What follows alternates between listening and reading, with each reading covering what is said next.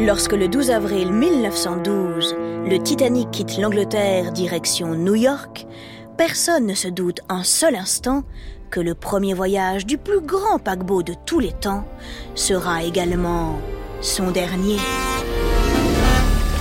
Filant à toute vitesse sur les eaux de l'océan Atlantique Nord, le Titanic a fière allure. Il est immense et extrêmement luxueux. C'est bien simple, jamais l'homme n'a construit un bateau aussi grandiose, aussi moderne et aussi puissant. Il paraît qu'il est même insubmersible.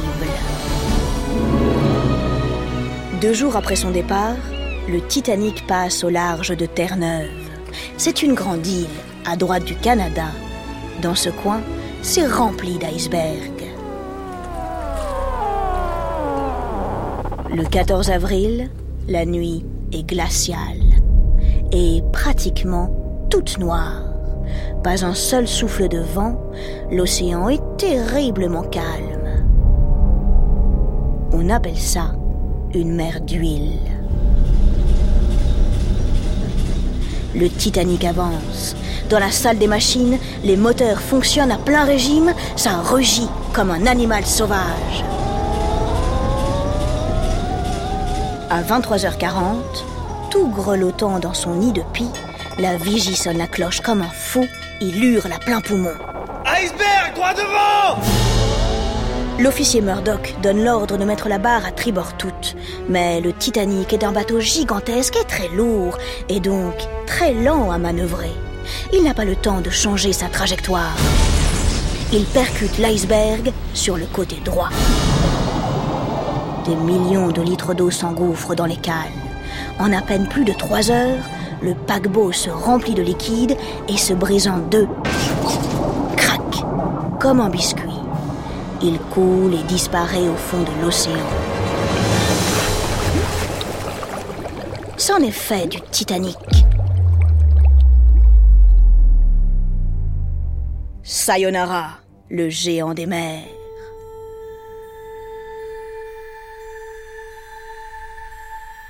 « 2200 passagers sont à bord, à peine 700 survivent.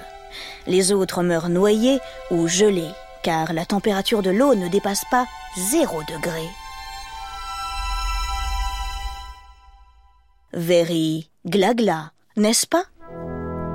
Mais le Titanic, ce n'est pas seulement le nom d'un paquebot de rêve disparu lors d'un horrible naufrage. C'est aussi la quête et l'obsession d'un homme qui a remué ciel et terre pendant des années pour retrouver son épave. Son nom, Robert Ballard. Rassure-moi, tu n'es pas du genre à avoir le mal de mer, car nous allons explorer les abysses. Les abysses, tu connais? C'est ce monde fabuleux qui se cache sous la surface de la mer à 4000 mètres de profondeur.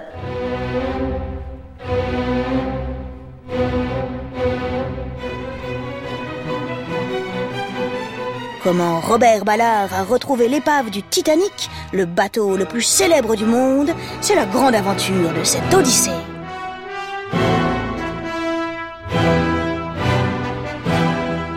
Robert Ballard est américain, mais surtout, il est explorateur des fonds sous-marins.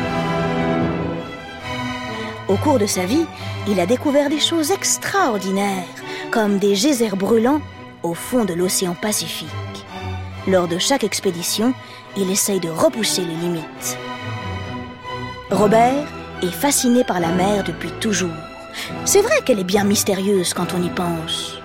Que sait-on vraiment d'elle qui recouvre les trois quarts de notre Terre? Pas grand-chose en fin de compte. Dis-moi, tu as déjà réfléchi à ça? Que se passe-t-il au fond des eaux pendant que nous caressons de nos deux petits pieds la croûte terrestre? Que cache l'océan sous son immense manteau Sans doute des créatures fantastiques, des végétaux incroyables, peut-être aussi quelques trésors et sûrement des épaves. Comme celle du Titanic.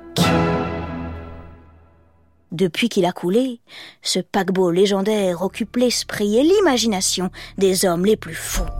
Certains ont même rêvé de le faire remonter à la surface en le remplissant de balles de ping-pong. Après tout, pourquoi pas, si ça les amuse? Encore faudrait-il savoir où il se trouve, et ça, tout le monde l'ignore. Personne n'a encore réussi à localiser son épave. Ce n'est pas faute d'avoir essayé pourtant. Chaque fois, sans résultat. Il a peut-être tout simplement disparu, détruit par une tempête ou un tremblement de terre. Robert Ballard n'est pas de cet avis. Le Titanic existe encore. Son épave repose quelque part au fond de l'océan. Il en est persuadé et il compte bien le prouver au monde entier. Pour cela, une seule solution. Organiser une grande expédition d'exploration sous-marine et, bien sûr, retrouver l'épave. Pour démultiplier ses chances, il s'associe avec une équipe de recherche française dirigée par Jean-Louis Michel. Et il a bien raison, car c'est toujours une excellente idée la collaboration entre pays. Enfin, euh, tout dépend des périodes de l'histoire, mais bref. Robert, en tout cas, a sa mission. Les scientifiques prennent le large le 5 juillet 1985.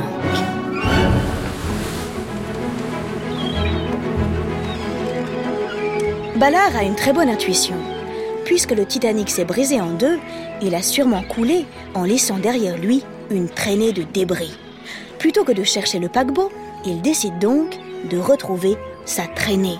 Et oui, car cela multiplie les indices et augmente ainsi les chances de le retrouver.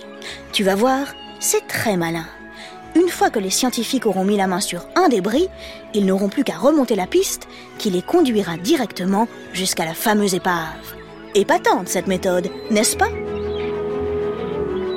Robert Ballard et Jean-Louis Michel disposent également de plusieurs outils ultra perfectionnés comme Argo, un robot sous-marin équipé d'une caméra. Grâce à Argo, le fond de l'océan n'a plus de secret. Sur l'écran de contrôle de leur bateau, Robert Ballard et Jean-Louis Michel voient tout. Dans les abysses, à 4000 mètres de profondeur, c'est très paisible et très sombre. On a l'impression que le temps passe beaucoup, beaucoup plus lentement.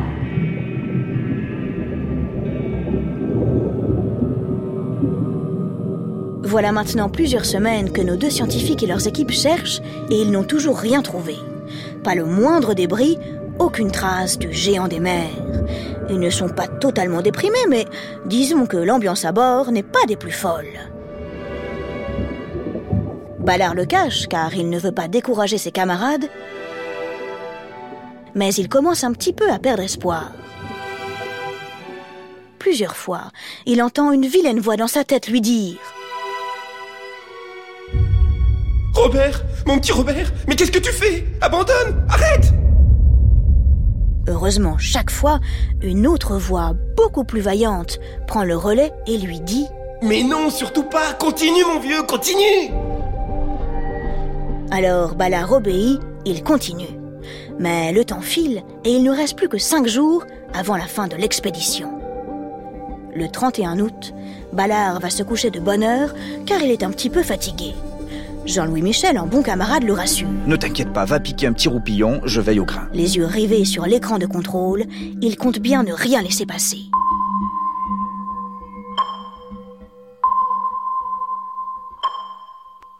Tard dans la nuit, il a une affreuse envie de faire pipi. Oh zut, franchement, il aurait pu prendre ses précautions avant. Il jette un œil aux toilettes, elles sont juste à côté, mais elles sont très mal isolées. Tout le monde pourrait l'entendre et il ne supporte pas cette idée. Il est en train de se tortiller sur sa chaise lorsqu'un énorme objet de forme allongée, comme un gros tube, apparaît sur son écran. Jean-Louis Michel arrête de respirer, il n'a plus du tout envie de faire pipi. Il crie.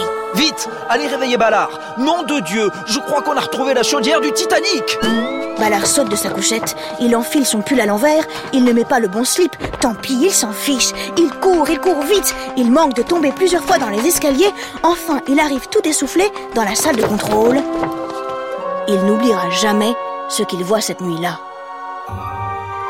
Couché sur le sol boueux, majestueuse et abandonnée, et puis aussi tout rouillée, la chaudière du Titanic. La caméra d'Argo continue d'avancer. Tout est noir et puis... Oh Waouh Le géant des mers apparaît comme s'il sortait du néant. Il est immense et, comme prévu, coupé en deux. Le 1er septembre 1985, ça y est, on a retrouvé l'épave du paquebot le plus connu du monde. C'est un moment historique. Quelqu'un regarde sa montre. Deux heures du matin. Il y a 73 ans, presque heure pour heure, le Titanic a coulé. On arrête le bateau. Tous les scientifiques se taisent pendant une minute. Ils ferment les yeux et rendent hommage aux femmes, aux hommes et aux enfants qui ont péri lors du naufrage. Les jours suivants, Argo filme l'épave et surtout ce qu'il y a autour. Sur le sol reposent des milliers d'objets. Des valises, des chaussures, des poupées d'enfants, des bouteilles de très bon vin, des assiettes. C'est incroyable à voir, mais aussi extrêmement triste. Robert Ballard ressent des sentiments contradictoires. D'un côté, il est fier et heureux, et de l'autre, il comprend qu'il n'a pas retrouvé une épave, mais un tombeau, un immense cimetière sous-marin. L'expédition s'achève le 9 septembre. Après Robert Ballard, d'autres explorateurs ont visité l'épave, lui-même y est retourné neuf fois. Jamais il n'a remonté un seul objet à la surface, car il considère qu'ils appartiennent désormais à l'océan. Et ce qui est l'affaire de l'océan n'est plus celle des hommes, et il faut respecter cela.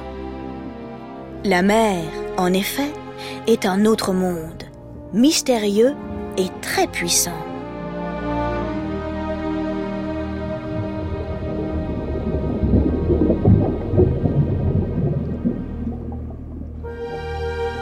Si tu décides un jour de l'explorer, tu devras apprendre à parler sa langue, tu devras déchiffrer ses vents et apprivoiser ses courants.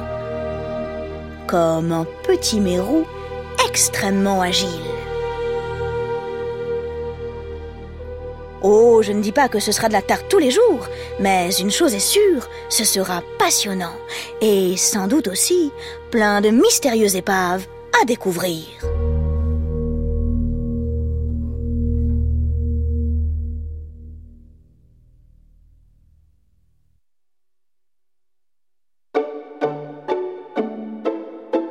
Le Titanic a coulé le 12 avril 1912. 14 ans plus tôt, en 1898, un écrivain américain du nom de Morgan Robertson publie un étonnant ouvrage, Le naufrage du Titan.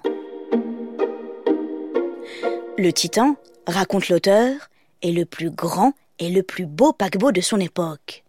Il écrit également qu'il est insubmersible et indestructible. Pourtant, dans les dernières pages du roman, il fait naufrage en percutant un iceberg au milieu de l'océan Atlantique. C'était sa première traversée. Dis donc, oh, ça ressemble quand même beaucoup à ce qui est arrivé au Titanic. Onze ans avant sa construction, 14 ans avant son naufrage, un écrivain avait déjà imaginé son histoire. C'est complètement fou quand on y pense. Mais c'est surtout que l'imagination des hommes est vraiment très puissante.